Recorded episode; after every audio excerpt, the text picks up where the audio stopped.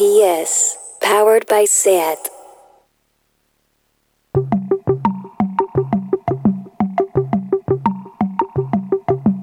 Una paraula.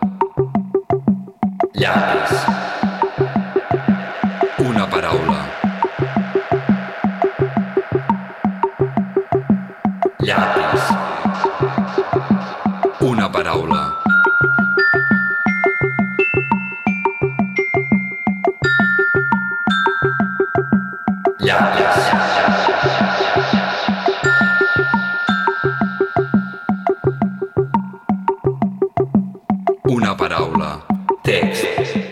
Una paraula. A l'oficina central de la Caixa d'Estalvis, l'aire condicionat refreda la calva del senyor Arana, de 29 anys.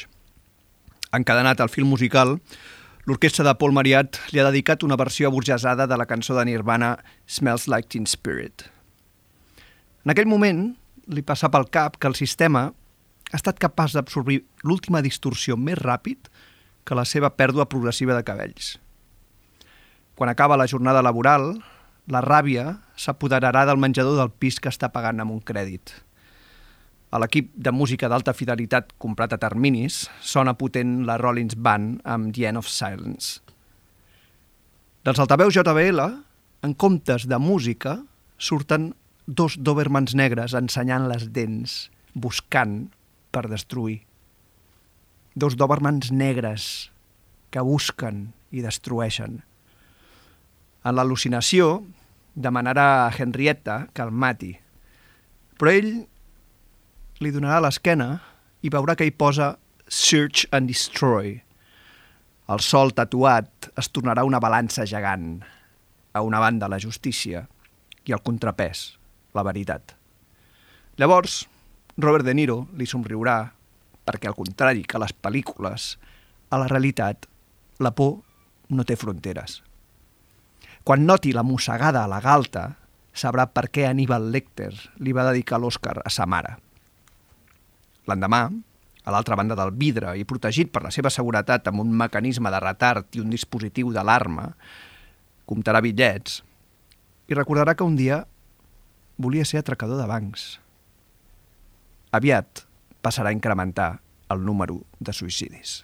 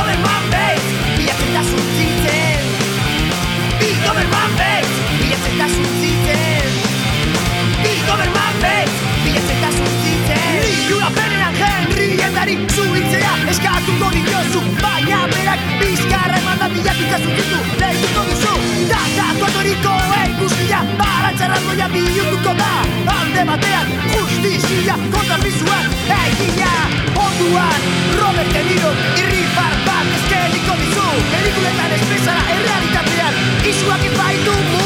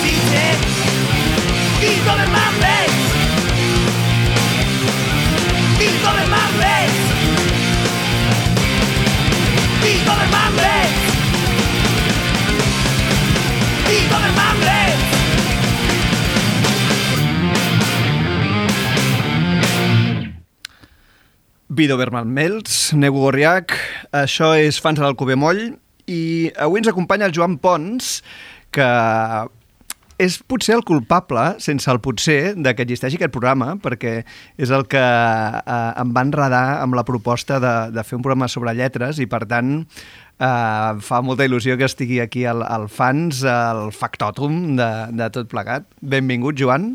Moltes gràcies per convidar-me. Vas deixant abanar fàcil, eh? Sí, soc, no. fàcil, soc molt fàcil d'enredar. O sigui que va ser com una espècie de...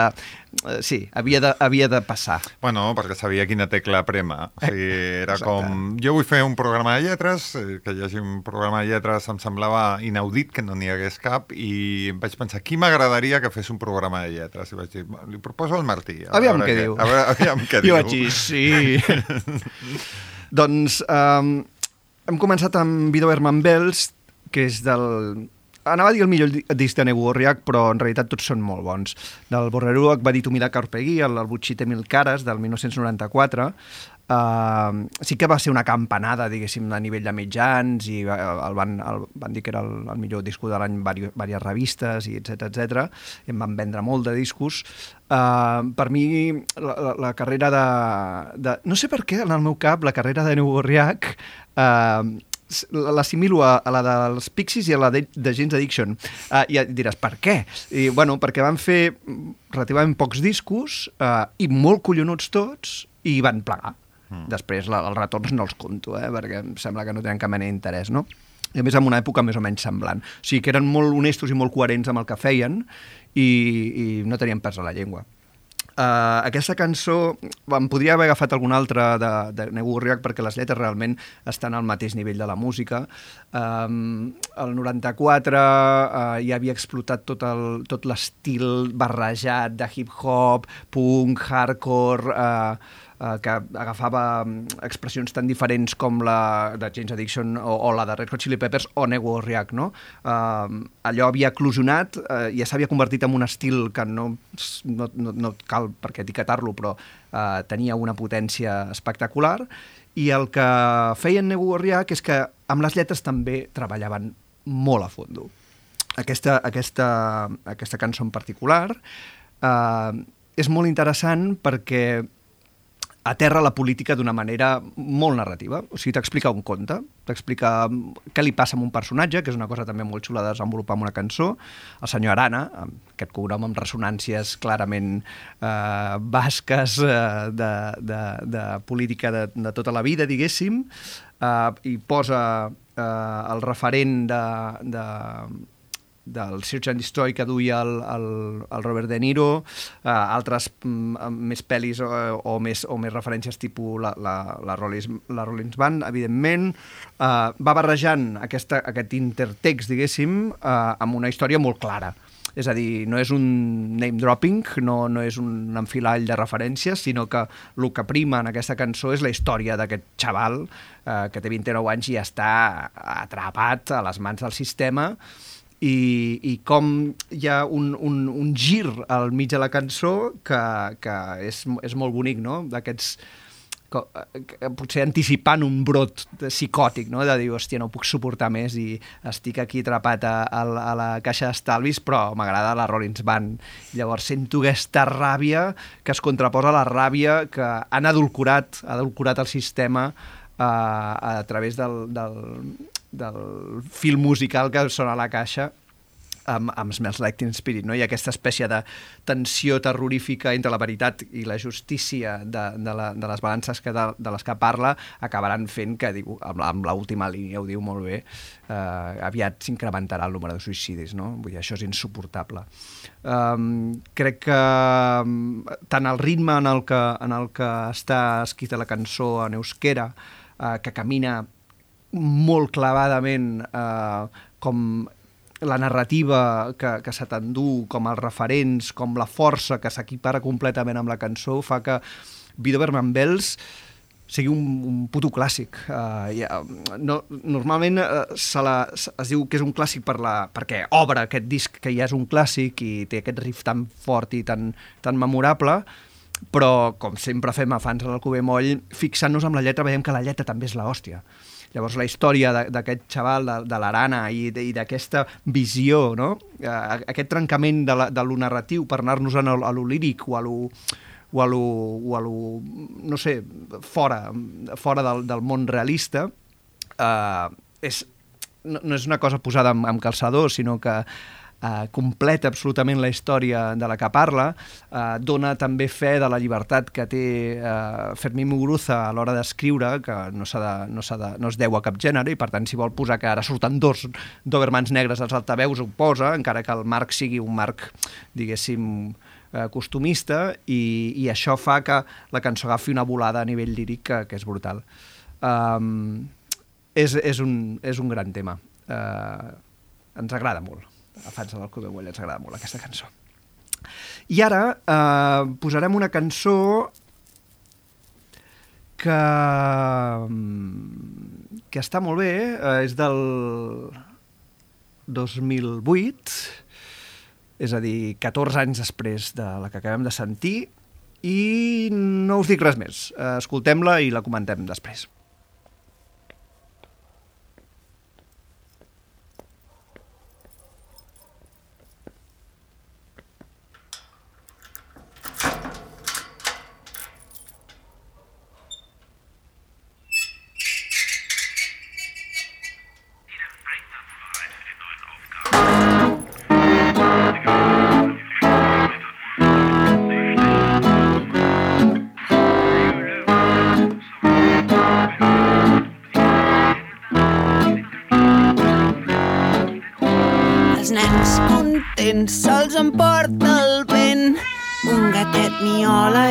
Peus de la gent. Dos gripaus fan l'amor al cau.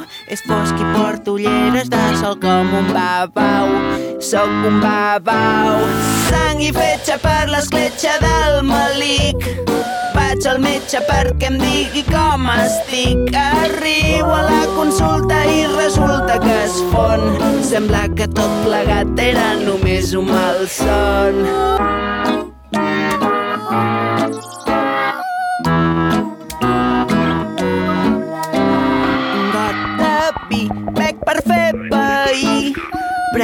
aspirina i me'n torno al llit.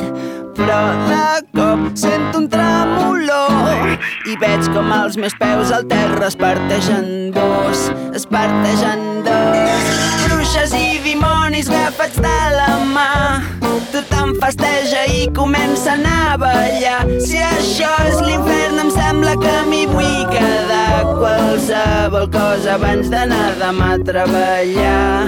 Tots els éssers que creia que eren dolents, la veritat és que ara em semblen bona gent i tant se val si diuen que això és el mal, perquè l'infern real és el món laboral, el món laboral. Bé, això era l'Infern de Joan Colomo, del seu primer disc, Contra todo pronóstico, i és una lletra um, que té aquesta gràcia que té el, el Joan de d'allò popular um, que passa com l'aigua, uh, la rima relativament fàcil. Ell sempre diu que, que, que és molt mal lletrista, cosa que, que no corroboro, sinó al contrari. Que, bueno, diu, I diu que li costa molt fer llet lletres, també. I aquí hi ha una facilitat de rima, un joc, eh, els nens contents, els aporta el vent un gatet miola entre els peus de la gent. Sembla una miqueta com e- entre banal o una historieta, com un conte, Um, és fosc i porto ulleres de sol com un babau, sóc un babau, fins i tot una miqueta com, bueno, uh, insubstancial, tot i que això de les ulleres de sol com un babau és a l'arare, evidentment. Uh, però de seguida vas veient que agafa la cosa onírica, que està com, com amb un malson, uh, deriva, deriva lo real cap a un altre cantó, que ja és divertit, és com el primer gir, però el que realment fa que aquesta cançó eh, per mi tingui un, una, una gràcia eh, intrínseca és que acaba sent una crítica política. I això normalment amb les rondalles no passa, no? eh, perquè la cançó va agafant com un toc de, rodall, de rondalla, eh, que s'obre el terra, que cau a l'infern, bruixes i dimonis, etc etc. no? I en comptes de jugar a la cosa terrible de l'infern, ominós i la, la cosa moral, eh, i psicològica i tortuosa, eh, diu bruixes i dimonis agafats a la mà, tothom festeja i comencen a ballar. Si això és l'infern, em sembla que m'hi vull quedar. Llavors, que això ja és un primer tom, no? Hosti, que bé, no? Les bruixes i dimonis, eh, és una cosa alegre, no és una, una cosa tortur torturada, eh, és un bon, un bon twist, eh, però llavors diu qualsevol cosa abans d'anar demà a treballar. I dius, ah, vale. I després segueix. Tots els éssers que creia que eren dolents, la veritat és que ara em semblen bona gent. I tant se val si diuen que això és el mal, perquè l'infern real és el món laboral. I aquest, aquest gir final, que, que després el Joan s'encarregaria de, de, de, de treballar-lo molt en els següents discos i es convertia en una marca eh, de, de la seva lírica, eh, en aquest primer disc i en aquesta cançó, que no és de les seves més conegudes, em sembla que és on, on, ho, on ho fa millor, perquè ho fa d'una manera molt senzilla, molt clavada, molt encertada, molt eh, inesperada, perquè tu vas sentint aquesta cançó eh, de to mig eh, tètrics, de, de circ, eh, eh, de conte de por de nens, i te n'adones que al final el conte de por mm, que estem vivint i que no som nens és la nostra realitat del món cap- capitalista. Per tant, eh, és, és com uh, impectore, la, la, la llavor de, de lo que el Joan realment després aniria eh, desenvolupant amb els seus discos i eh, em semblava que era una, una bona oportunitat per parlar-ne aquí a Fans de l'Alcover Moll i, i m'agrada molt també un vers que diu sang qui fetge per l'escletxa del malic, que és un vers molt, molt homofònic, eh, amb, molta, amb molta repetició i, molt, i molta, molta bueno, molt, molt entortilligament fonètic eh, i que té alguna cosa de, de, de psicoanalític, no? Sang qui fetge per l'escletxa del malic, és a dir, eh, el nostre malic, el, el que hi traiem i el que tenim, i diu, vaig al metge perquè em digui com estic. Um, té, té, té més gràcia que la, que la de les cançons uh, pop eh, costumistes habituals, no? I amb tots aquests girs uh, crec que fan que el, que el, que el Joan sigui un, un lletrista en contra del que ell diu que està, està de puta mare. I bueno, Joan, Pons, ara Què toca a tu. Què, Què, vols ens has fa? portat? Què ens has portat? A veure, jo em vaig, eh, va- vaig fer una mica de basar de, de Marrakeix, vaig dir, tinc tot això, eh, què vols? O sigui, eh, jo quan volia un programa de lletres és perquè m'obsessionen una mica. O sigui, jo sé que em puc haver obsessionat amb poemes, obres de teatre, novel·les, assajos, tot el que vulguis, però amb lletres de cançons, com que té aquest plus que formal que l'acompanya, eh, que no és només la música sinó la lletra, m'he obsessionat molt amb moltes. No? Llavors jo eh, vaig posar tota una sèrie de cançons de les que puc parlar molt i, i, i fins i tot contradir-me molt sobre, Fantàstic, aquest, sobre què millor. aquestes mateixes lletres. No? Llavors, eh, no sé, tria tu, quina, quina, quina vols que escoltem? L'escoltem primer i després en parlem? O, Això, o... això depèn, depèn de cada cançó. Normalment eh, demano al convidat que, que, que triï si vol sentir primer la cançó o parlar-ne i amb cada cançó mm, fa, farà el que vol. Um, no, mira, jo voldria que la primera de les que tria que sonés fos This Charming Man de, Vale. de, dels Smiths perquè va ser de les primeres cançons que em va fer mirar una lletra i plantejar-me si alguna vegada entendria l'anglès o no. I encara, i encara m'ho plan, fa plantejar. Vale, doncs posarem This Charming Man primera. Punctured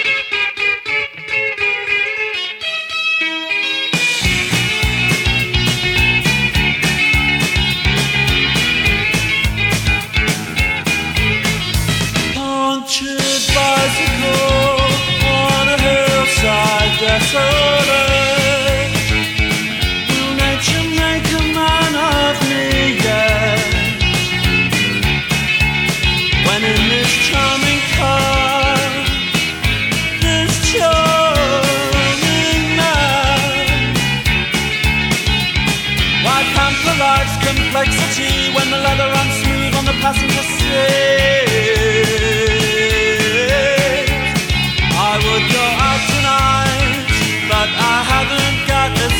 To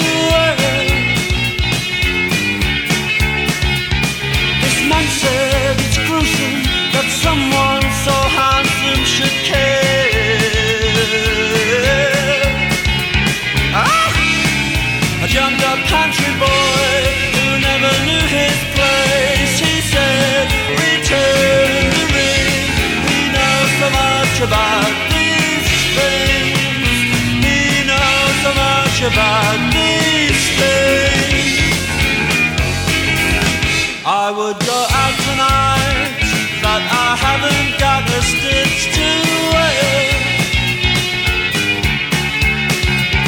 This man said it's gruesome that someone so handsome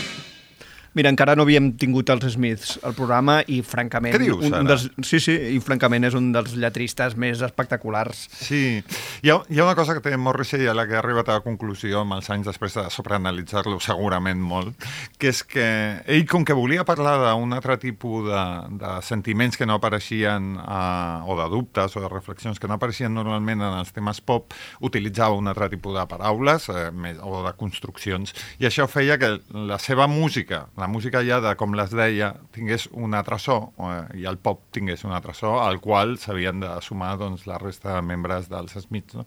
Per això no sonaven, o recordaven de coses, però sonaven diferents, perquè ja estava eh, parlant d'altres sentiments, amb altres paraules, amb una altra prosòdia, amb una altra musicalitat. No? Però sempre hi ha aquesta tensió, sobretot en les cançons més pop, més hit, tipus aquesta, que és tan eh, taral·lejable i tan, i tan enganxosa que després la, la lletra no s'adiu a la, a, la, a, la, a l'estructura de la cançó, que és una cançó pop de dalt a baix, que, que pot sonar molt a la ràdio fórmula, els Sí. hi agradarà a tothom, però pares, si pares d'atenció dius, hòstia, què, de, què cony m'està Això és el parlant? que em va passar a mi. Jo, a, ara jo puc mantenir converses en anglès només en fragments de, de temes dels cançons dels Smiths o moltes coses que he après d'anglès eren gràcies a, a cançons dels Smiths. Però hi ha una cosa que eh, m'obsessiona, que és com començava les cançons eh, Morrissey. Les lletres de les seves cançons sempre tenen un, un capital escènic, per dir-ho així, molt potent. O sigui, molt potent i molt, Dramàtic, i no? molt, molt De- metafòric. Clar, la de This Charming Man és una bicicleta punxada al vessant d'un turó abandonat o perdut, que és, eh, pot ser molt literal i ja és maco o, o, o és suggerent, però també és molt metafòric, també diu moltes coses. Després fa el gir de què li passa pel cap a aquest personatge que és ell, és un personatge de quan la natura em farà un home de mi, que és, que és, que és aquest, que és aquest uh, estereotip, no?, de uh, anar a la mili, anar a, a, a un lloc salvatge per... per has de, has de fer-te un home, no? Mm. Bueno, en realitat és una cançó d'un personatge per definir. No? És el personatge, en aquest cas el narrador de la cançó està per definir, no? està per definir eh, quan serà un home, quan serà un home també en, en diguéssim, en el vessant de la sexualitat, d'alguna manera, és una cançó molt ambigua i que ja juga a això. Eh, també té un component de classe, perquè després passa un cotxe que el recull i, i és un cotxe de luxe, amb seients de, de, de pell i, i està com mm, com Retorna a Brycehead de Bilimbo o, o, o la sèrie de... Ostres, fascinat com amb un altre tipus de vida que dedueixes eh, que no és la seva. I, Home, perquè ell va en bicicleta i Eh, se li ha forat la, la, la, bicicleta i, se, la i, roda. i sense Se li ha punxat la roda. Sí. Llavors, és la, la cosa aquesta que hi ha molts temes de Morrissey que ja mm, després desenvolupa i estan inclosos ja en aquesta cançó. I després que m'agrada que el pop tingui aquesta, el que deies tu, una cançó pop molt senzilla, aquesta complexitat literària de- de- De, no faré versos amb, amb She Love You, Ye, que m'agrada molt també com per crear una semàntica, sinó per què no literari, literaritzar-ho? No? Llavors, em sembla molt, molt interessant. També altres cançons dels Smiths, eh? o sigui, tenen moltes que m'agraden molt com comencen. Russian Ruffians, per exemple, comença l'últim dia de fira al costat de la Nòria. És la primera frase que diu. I és un escenari, temps i lloc. És, és, és molt literari sense ser gens abstrus. Mm. És a dir, no és gens hermètic. No, no, no, Ah, no, perquè no. hi ha, eh, evidentment, hi ha molts lletristes que en algun moment de la seva vida, lletristes de cançons, en què en algun moment han, s'han- han posat com molta literatura i una literatura que, que és molt closa, no? que Mm. costa, costa de- d'arribar-hi o, que, o que com a mínim el significat eh, es, es, es resisteix a ser llegit a, a la primera i Uh, no és el cas de Morrissey perquè Morrissey fa servir molt, molts recursos literaris però sempre és molt clar, diguéssim, es veu tot molt clar. I té una intenció molt clara, eh, fins i tot parlant de coses ambigües, que és cridar-te la teva atenció. És, és, és molt de... Aplegueu-vos tots aquí que, que us vull explicar una cosa. Eh, What difference does it, make, does it make, per exemple, comença de All men have secrets and here is mine, so let it be known. És Que una passada. Com, és com... mm, Vale. Vine aquí, és, ja em tens. Ja què, està. Què vols? Què, vols eh, dir-me? O estilil, és declaro que la vida és només eh, treure i no donar i Anglaterra em deu alguna cosa. Ostres, és... Què més em vols explicar, no? Després, eh, hi ha moltes coses d'aquestes que no sé si nosaltres hi posem més pa de, que formatge, eh? que passa sempre. Bueno. Però ja m'està bé, no? Llavors, amb, amb, amb Morrissey en concret, en, amb aquesta cançó, amb This Charming Man, em passa que eh, el que deia de, del capital escènic, em, em, per mi va crear imatges en el meu cap durant tots els anys que portava escoltant-la, que quan vaig veure Call Me By Your Name, la pel·lícula de Luca Guadagnino, vaig dir, és This Charming Man en, en pel·lícula. Ell era... I Quina si gràcia. hi ha una bicicleta, hi ha bicicletes, i van per una muntanya, i hi ha aquest punt de descobriment, i... Però no hi ha una cosa molt important, que sí que hi és a la, a la, a la, a la cançó, com has dit tu abans. No hi ha, no hi ha lluita de classes. No, no hi ha... Hi ha, hi A Call és Me, diferent. precisament, i a més és el que s'ha criticat abastament, no?, de mm. Call Me By Your Name, que és una, com una cosa molt, molt irreal en el sentit mm, burgès de, de bombolla apartada del món, no? Sí. Perquè en aquella època... eh, No, no, està molt bé que sigui una pel·lícula eh, d'enamorament entre dos tios als 80 i que no sigui tràgica, perquè ja n'hem tingut prou d'històries homosexuals tràgiques. Eh, N'hi havien eh, i s'havia d'explicar, però jo crec que hi ha un punt de- d'irrealitat, de, de bombolla burgesa en Però aquella jo- pel·lícula. Si vols parlem, eh, de Your Name. És que a mi m'agrada que sigui real tota. Sigui, tota és en el sentit de que la gent entén que és el, el record idealitzat del primer amor i de la família. No existeixen famílies com aquesta. I de la cultura. Tampoc existeixen cultures com, com aquesta. I d'Itàlia i del menjar. És una idealització total de un, del primer moment en què et fas mal. Sí, m'agrada, explicat així m'agrada molt, però jo crec que hi ha diferents graus de- d'idealització i de realisme dins de la pel·lícula mm. que fa que no sigui tan clara la, la, No. la visió política. Però, de totes maneres, la diferència... No, no, o, no, o sigui, no. em sembla... Aquesta és molt més política. Aquesta està clar. Bueno, perquè és que Morrissey és molt més polític. I després vaig descobrir una cosa quan em vaig llegir Emma, de Jane Austen, que em va recordar This Charming Man, també. O sigui, la- jo eh, tiro Sí, sí, cordes cap a molts costats. Que és, Emma comença dient Emma was handsome, que és un, un adjectiu que ningú aplicaria a una noia. Mm -hmm. Handsome. Pretty, és. És, diria, és, pretty. Eh, o, beautiful, com Sí. el que volguessin, però era un adjectiu més de, de, de ser ben plantada. Era, és com una cosa com molt més masculina. Igual que This Charming Man, This Charming és, era un home encantador. Sembla que hi hagi una cosa foteta. Saps? De, Ai, és que era... A més, és que- This encanta. Charming Man. Sí, és com, a part de que és molt eufònic tot, era, era com... Sí. Una cosa com fotent. Aquest, aquest home encantador, Sí. que, és, que, que creus que ve aquí a engatussar-te de- Sí, de- sí, de- sí, de- sí, de- sí. d'alguna Hi ha cosa. una cosa, hi ha una cosa com de- d'enredar, no? De... Sí, i, i després un altre dels temes que acostuma a aparèixer en les cançons dels Smiths, i, i ho deia en les entrevistes, eh, ara diríem que és un incel a Morrissey com una catedral, perquè ell deia que era cèl·liba i que ho era involuntàriament. Doncs un incel. Sí, sí, sí.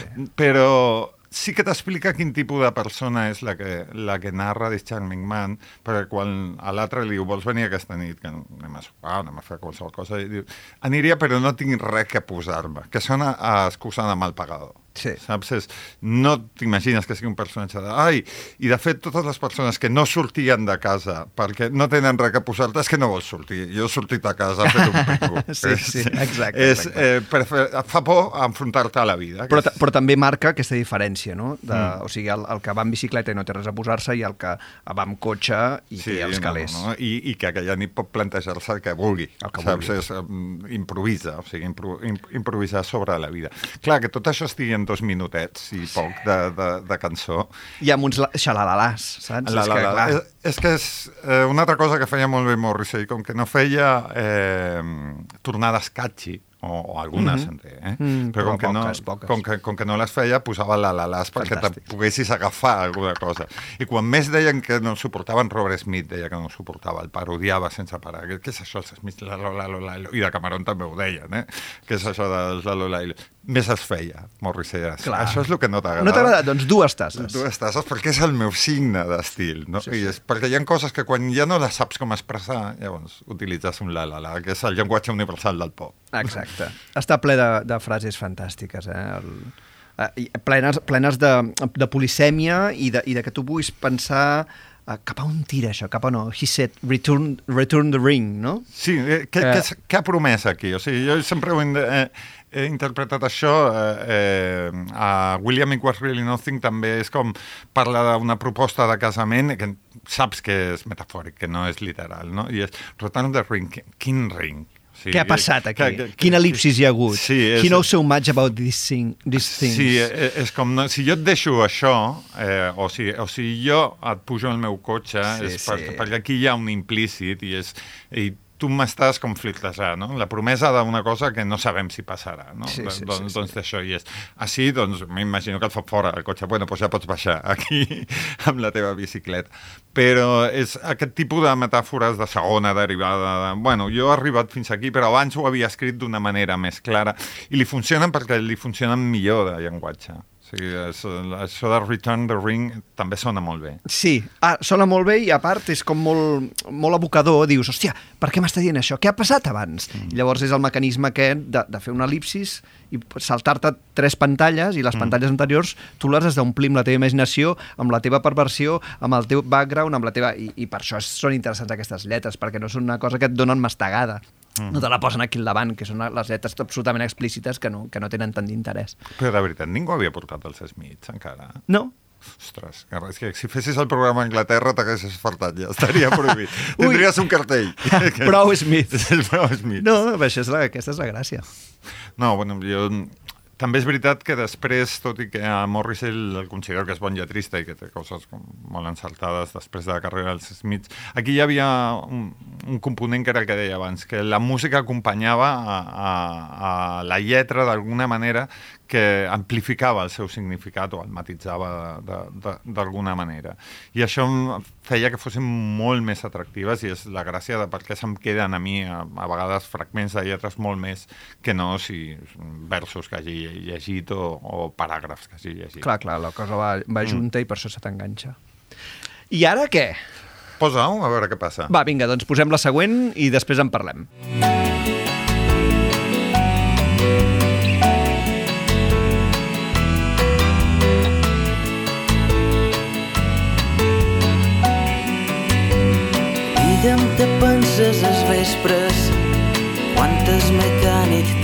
de palla Quan fas un canvi de software Sempre que te reprogramen Recordaries un somni Transbordadors lluminosos.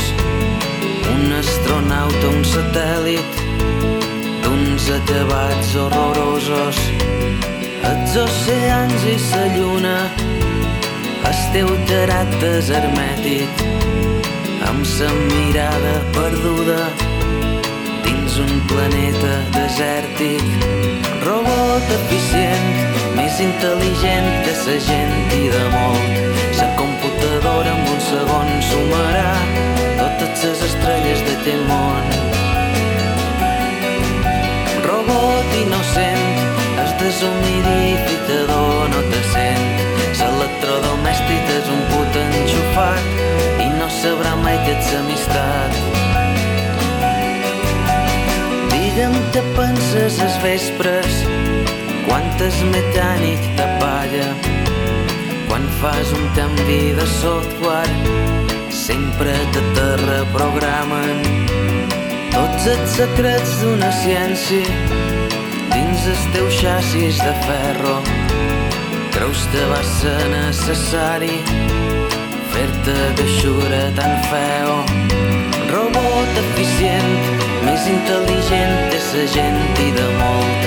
La computadora en un segon sumarà totes les estrelles d'aquest món.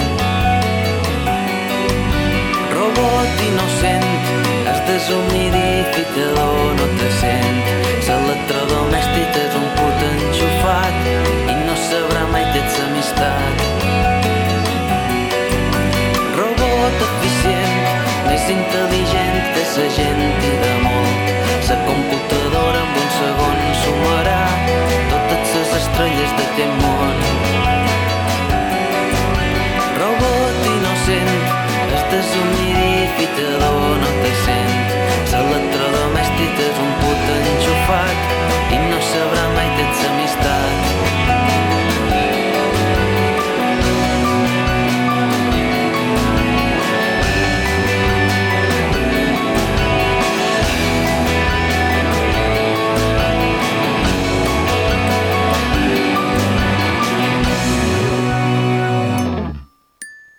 Ens n'hem anat a un altre univers Sí, absolutament diferent, uh, no sé si amb 20 anys de diferència. Sí, probablement. Això és I- del 2004 i l'altre seria Del 80. 83, 84. Exacte. Sí. I, i, I una a- meravella, també, i- i literàriament. illes. Sí, eh, Robot és una cançó que l'he pensat molt. L'he pensat molt, una lletra que m'ha obsessionat i, i m'ha fet pensar o cre creure'm que era més llest que els altres, que és un, un, una cosa que és no, no pot ser.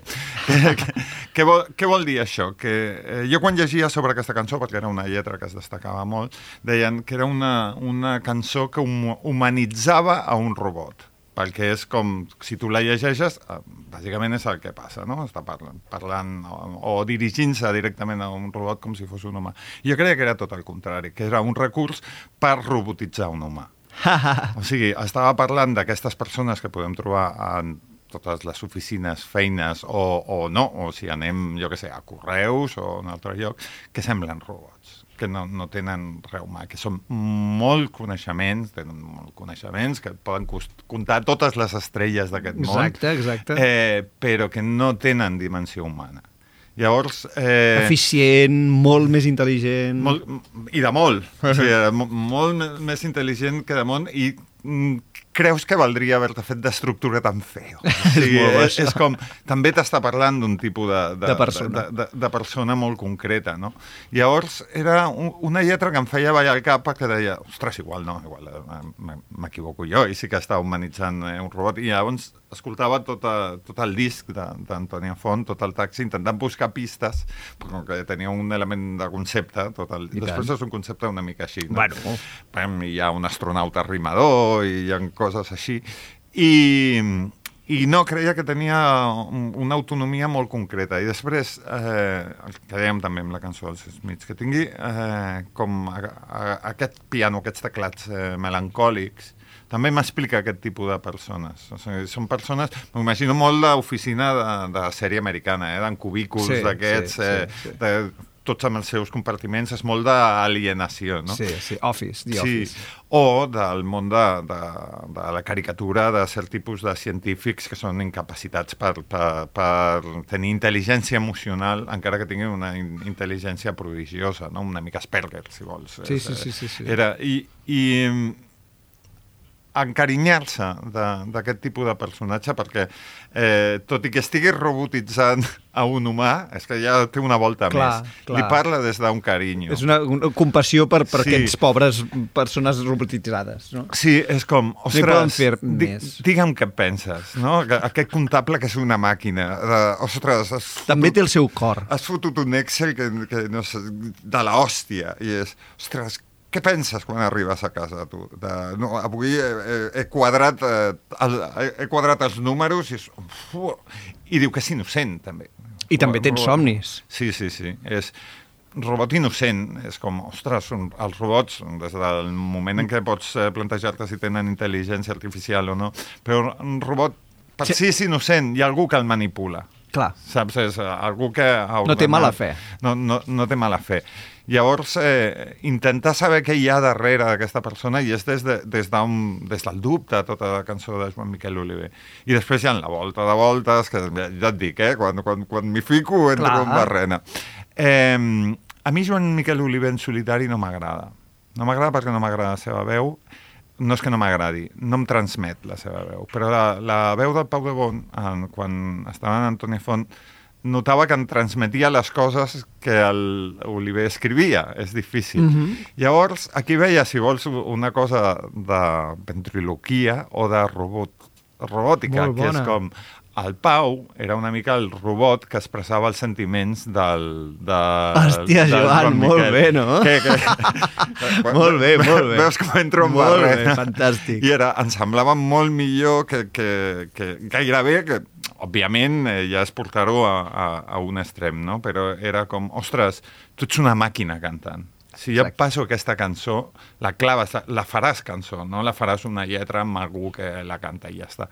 La faràs cançó i transmetràs tots els seus sentiments. Bueno, i és aquesta frase del, del Godard que és pourquoi faire simple que non peut faire compliqué, és a dir, si pots posar-hi una cosa entremig que li doni un, un, un què més, que hi afegeixi una no, en aquest cas no una complicació, però sinó un, un gir més, no? Llavors, eh, en comptes de cantar-la tu, la canta un altre i la canta des d'un altre lloc, i llavors ja li afegeixes una altra dimensió de la teva lletra que, com tu dius, no? la ventriloquia, etc etc. Ja, clar, mm, no sé si li, li, li he dedicat massa temps a aquesta cançó fins al punt de que, de que a vegades quan m'escolto taxi me la salto de no, aquesta ja l'he escoltat totes les vegades que, que, que, Clar. que l'havia de- de- d'escoltar, però també és de- d'aquestes lletres que després la trasllado a la... no en, en el cas de This Charming Man, que la traslladava a llibres que llegia pel·lícules, sinó a la meva vida real. O sigui, hi ha gent amb la que parlo o, o veig i penso mm, robot d'Antònia Robot Font. eficient, més Sí. intel·ligent que sa gent. I, doncs exactament això. O sigui, m'he trobat amb gent que dius, ostres, eh, em enlluerna la intel·ligència que pot tenir aquesta persona, però no sé si estic dient la veritat quan dic persona. Ja, ja, ja, ja. I, I és només com un, un abstracte. No, No, i llavors digue'm què penses als vespres, saps? Mm. O sigui, que és aquesta pregunta que sempre ens fem quan, quan veiem aquest tipus de gent, que dius, hòstia, i de, a part d'aquí, la teva vida fora de l'àmbit laboral, tornant a la moguda mm. de, del, del Joan Colomo, què? Sí, Tens no. vida fora de la feina? Perquè allò és la vida. Allò Clar, és, allò, allò el robot, és, el robot és l'exemple perfecte de que la seva vida és la seva feina. Mm. Llavors, quan una persona acaba eh, assimilant la seva vida a la seva feina, es converteix en un robot. Mhm. I per això la pregunta de, digue'm què penses als vespres, És que quan va passar que la paraula màquina es va convertir en, en, en una espècie d'elogi, saps? Ei, què passa, màquina? Ah, A mi sí. no m'ho diguis, no, no em diguis màquina veritat. en la vida. Sí. Pots dir, em pots dir fiera, vale. Ets fiera, sí, fiera, Va, està bé, sí. Però eh, ets, Ets un un màquina. Vaya No, merda, no vull ser un No, màquina. no, no, no. O sigui, jo perquè fes les coses molt eficientment, molt bé i molt ràpid. Sí, sí. I sense defectes. Terrible. Perfecció, excel·lència. Terrible, terrible, o sigui, sense factor humà, Sense una altra factor humà. vegada. I llavors és com, uh, no, no, no vull ser una màquina, no vull ser un robot. Imagina't que digues, ei, què passa, robot? És de la merda, Joan, tio. és com, no, Escolta. no, no, no pot ser, això. Llavors, uh, Que guai. Uh, em sembla molt xulo i, i va, va haver-hi un, una època en... ara també em sembla eh, que escriu bé eh, cançons però m'a- m'agraden menys com, com són els discos va haver una època que Joan Miquel Oliver em semblava que estava tocat per la vareta de la inspiració mm. tot, tot els versos que li sortien més criptis o menys criptis críptics eh, eren brillants brillants en el sentit de que brillaven Sí, sí. era com, ostres, no sé què m'estàs dient aquí però quines paraules més ben posades Sí, no? sí, sí, sí. llavors em, em Hi ha semblava molt, molt de nivell. em semblava a, algú privilegiat. Am- p- Probablement amb una manera de, de, de veure les coses molt de les illes, molt tancades en un món, i, i, i d'arribar a, a pensar eh, com el que t'envolta tu pot servir per qualsevol altre, que em sembla un- una manera fantàstica de, de, de posar-te a escriure, de posar-te a crear. És, Ultralocal universal. Exactament. És això, és quan més local i de més coses de Mallorca parli i de què és un Coca-Royce, que no et diré que és un Coca-Royce, eh, mm, millor. I tant, i tant. Sí, sí, doncs eh, tenia font en, aquest, en, en l'alegria aquest, també després, eh, perquè el Vostès aquí, que és el, el disc que ens oblida tothom d'Antònia Font, que és l'últim de microcançons, també em semblava una passada al nivell lletres. Sí, sí, Nivell és, música, és una també. passada. Bueno, doncs anem a l'última. Què fem amb l'última? L'escoltem abans o després? L'escoltem abans. És, Perfecte. és llarga, però l'escoltem abans. Vale, perfecte.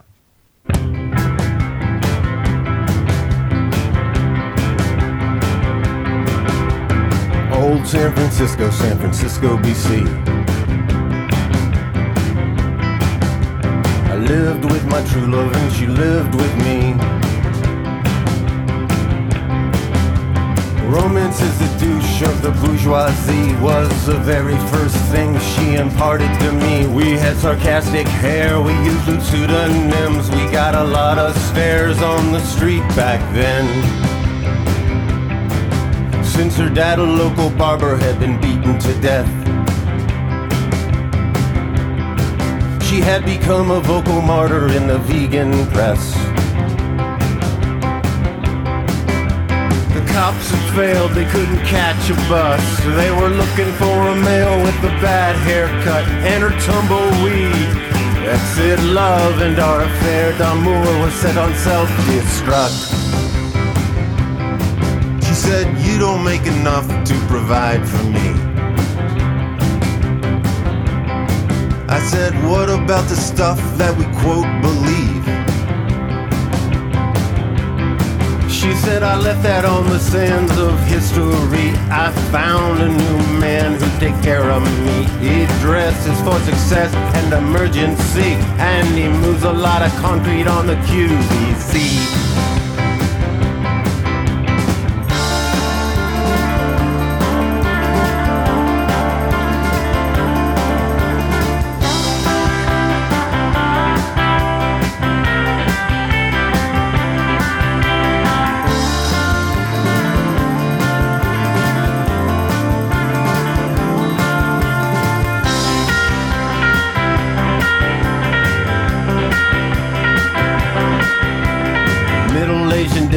Like a cobra in the shade. Sat in the midst of the smoke that he made. His name was Mr. Games and he owned the place. It was a lowly bar and grill in the lower hate. He had a jeweler's hands and a blurry face. He knew I needed a chance, so he gave me a break. I hire you now, can you start today? I got a high rise job down by the bay. Just a couple of rocks and some firearms. There's not many locks and just one alarm. My stepson Gene will pick you up and drive. Try to be his friend. He's got a friendly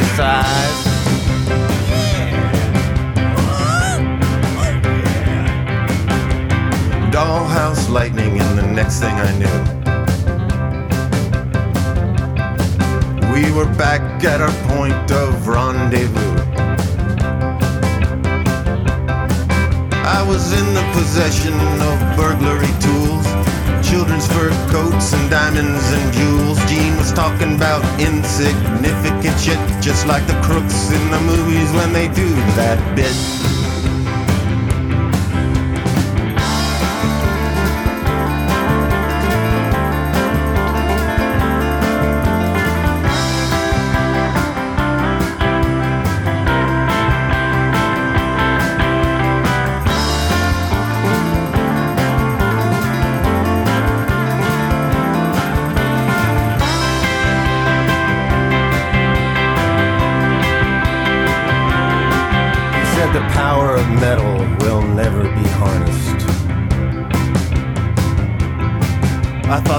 Wages of metal should be heavily garnished.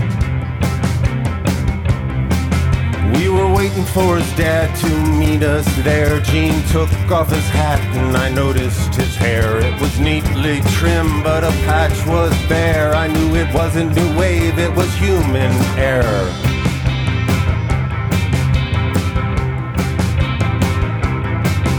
For I knew what I said. I said, killer cut. I watched him silently putting out a cigarette butt. Then he came at me with some fist cuisine. I had to duck aside, and that was bad for Gene. Cause when he went by me, he tripped and fell through the glass coffee table at the Wong Hotel.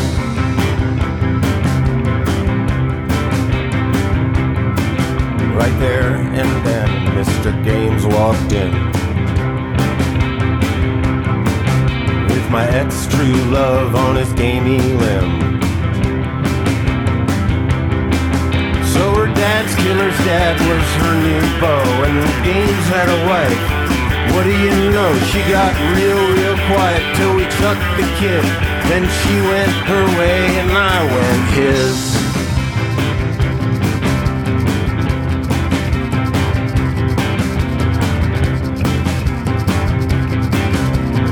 Old San Francisco, San Francisco, BC.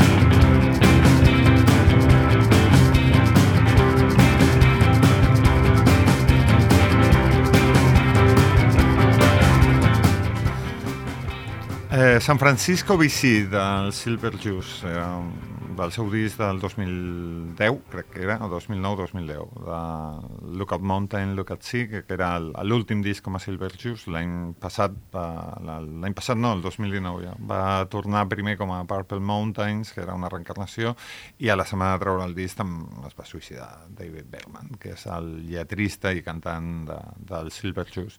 I una de les persones, probablement amb Bill Callahan, que més em miro les lletres de, dels últims 20 anys, així com de lletristes en actiu, em semblava dels més brillants.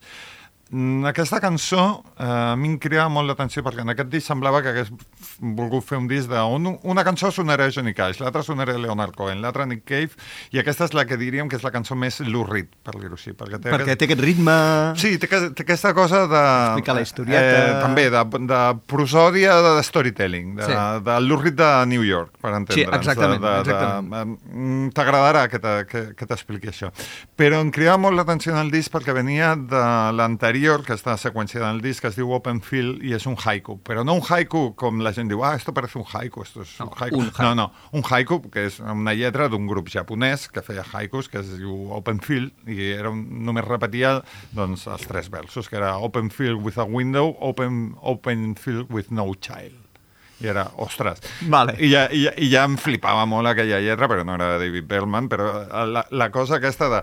No, no, mm, si jo miro per, per la finestra veig que, que, que es passa la vida, la gran conga de la vida està passant aquí fora i no tindria el, el, el, el nen. I és brutal, no? I, Ah, vale. Llavors, després d'aquella cançó, que eren aquests tres versets, de, de cop i volta es casca una que és molt més narrativa. Ja no és poesia, això és mm, conte, o Sí, narrativa. Una rondalla. No? Eh, també eh, perquè a vegades penso, sobretot amb els artistes americans, eh, i, hi ha, hi deuen haver-hi grans poetes, però que crec que la gran tradició més genuïna americana no és la poesia que hauria de, que em perdoni Walt Whitman i que em perdonin tots. No, no, tens tot, tens, no crec que hi hagi gaire Sí, divergència i- d'opinions amb sinó això. Eh? Que la història narrada. Dins del, del que és la narrativa són eh, molt més eh, eh, interessants o tenen una capacitat de suggerència molt més gran. I la capacitat de suggerència de San Francisco BC ve des del títol, que ja hi ha debats a, a online de, de què vol dir això de BC, perquè ningú diu Bay City, que és el que diries, doncs deu ser de, perquè hi ha una bahia o no. No, no, és BC, i llavors hi ha gent que diu que és Before Casey, que era la, la seva parella, i que això és una història que li hauria haver passat abans d'estar de, d'estar amb ella. Té molt sentit. Però hi ha gent que diu que no, que és un BC com Before Christ, en plan de... San Francisco fa molts anys. No, no, Fa, fa molts bueno, anys. vés a saber, en tot cas, Eh, mola. tam- perquè quadren tres, com a mínim, no? Sí. Perquè Bay City, uh, Sí. Before Casey i I Before està molt Christ. bé. Està Llavors, molt bé. dins de tota aquesta història, ell comença explicant la història de com es separa d'una parella que té, eh, que, ella, que ella diu que you, you don't make enough to provide for me, que és com... I ell diu, i les coses en les que creiem i citem, què? No? Saps? I és, no, però ara me'n vaig amb una altra que mou molt de ciment, no sé on és, mou molt de ciment, què vol dir mou de ciment? Que és alguna construcció, no? Llavors, en aquest impàs, o sigui, quan ha acabat de separar, eh, arriba un punt que és molt de narrativa americana, que és el de Tour. O sigui, la desviació de... No sap com acaba fotent un pal, un pal de... Un, uh, participant en un acte delinqüent de... Ostres, vaig anar a veure algú que coneixia no sé qui, em va dir, vés amb el meu, amb el meu fill, que porta un tall de cabell horrorós, eh, eh, no saps ben bé com has acabat fent allò, no? I llavors m'agrada molt de, ostres, doncs quan em vaig separar no sé què, vaig fer coses molt rares. I te les expliquen i és també molt escènica, molt narrativa i té imatges molt brutals, no? I fins i tot ell sap que està sent molt cinematogràfic, diu. Estàvem parlant de coses insignificants, igual que els lladres a les pel·lícules quan fan, no? abans de donar un pal, no? Clar, és, és, una, és com, el, com el surrealisme una miqueta del Gran Lebowski, molt, sí. molt yanqui de les coses que poden arribar a passar i no no saps ben bé exactament com, però has acabat en un lloc on no hauries d'haver acabat mai, no? I, I llavors té coses com maneres de començar versos, de- d'enganxar-te de, nou en la narració que diu Those house lighting and the next thing I knew. Era, de, de Fantàstic. cop i volta hi, havia- hi, hi havia aquí u, u, una il·luminació com, com de, de, de, de putiferi Sí. i, i la propera cosa que em va passar llavors t'està narrant tot, no? I, és, i, i em semblava que eren com vinyetes, una auca de, Sí, de, exacte, és una auca. d'un moment on una persona està molt desorientada i ell et treia com aquesta supernarració, no? Així és com em va passar, fil per randa, no? Sí, I sí, la, sí. inclosa la marrada aquesta Sí, sí, de les de- coses que et passen quan, quan no, no esperes que et passin aquestes coses, no? Tampoc té ben bé un final, o sigui, sí, però eh, la, la, la deixa una mica en punta, de, perquè les coses com, quan es passen tampoc té, té un final. No? Bueno, clar, perquè és, eh, és, és, molt, és molt irreal intentar que una cosa comenci i acabi, perquè no hi ha res que comenci i acabi, tot, tot continua, nosaltres ens morim, sí, això és, sí que és l'únic l'únic definitiu, però a nivell de, de història i de vida és molt, molt irreal pretendre que comenci i acabi. Per tant, mm. si vols ser estrictament eh, realista, el més normal és que tallis per aquí i per allà, però no s'acaba. Sí, però a diferència de l'Slice of, of Life, que és com, normalment no passa res, però diu moltes coses, bueno, no passa res en la superfície, aquí passen milions de coses en, en la lletra d'aquesta cançó. Diu, Ostres, David, és, m'ho crec, o sigui, jo quan em llegia el, els detectius salvatges del Bolaño, pensava, quines coses m'expliques d'aquest càmping? I per altra banda pensava, segur que t'ha passat. Clar, però és que passen milions de coses a tot arreu. Aquesta sí. és la gràcia de- d'aquests lletristes que ho, ho saben capturar, no? Uh -huh. Hòstia, Joan, quines cançons més diferents i quines lletres més guapes. Ostres, m'alegro que t'hagin agradat. no, home. molt. Moltes gràcies per venir aquí al lloc del crim eh, inicial després de- d'haver sigut el, el causant. A tu per convidar-me. Salut.